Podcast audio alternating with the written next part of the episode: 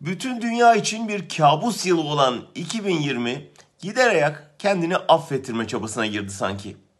Trump'ın yenilgisinin hemen peşinden gelen Berat Albayrak'ın istifa haberi gelişmelerin hızlanacağının işareti.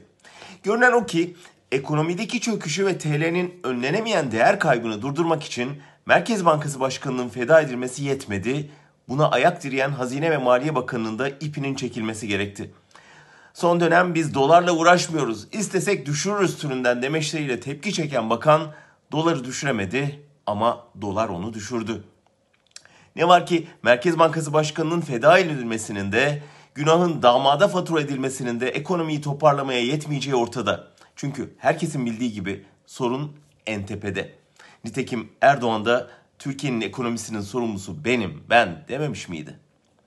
Şah sarayında oturduğu sürece vezirin feda edilmesi sadece felakete yavaşlatmaya dönük bir hamle olarak kalacak ama kaçınılmaz sonu değiştirmeyecek.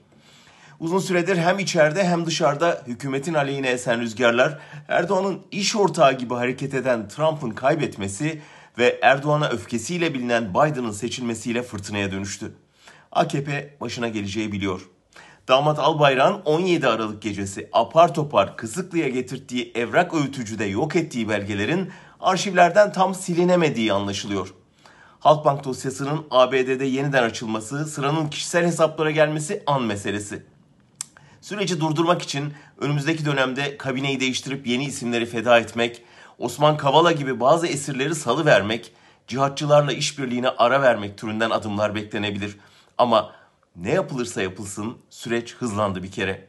Albayrak'ın Instagram'daki istifa mektubunun sonunda Allah sonumuzu hayır eylesin demesi bu korkunun eseri. O da biliyor ve görüyor ki meşhur türküdeki gibi sayılı günler tükendi, yolun sonu görünüyor.''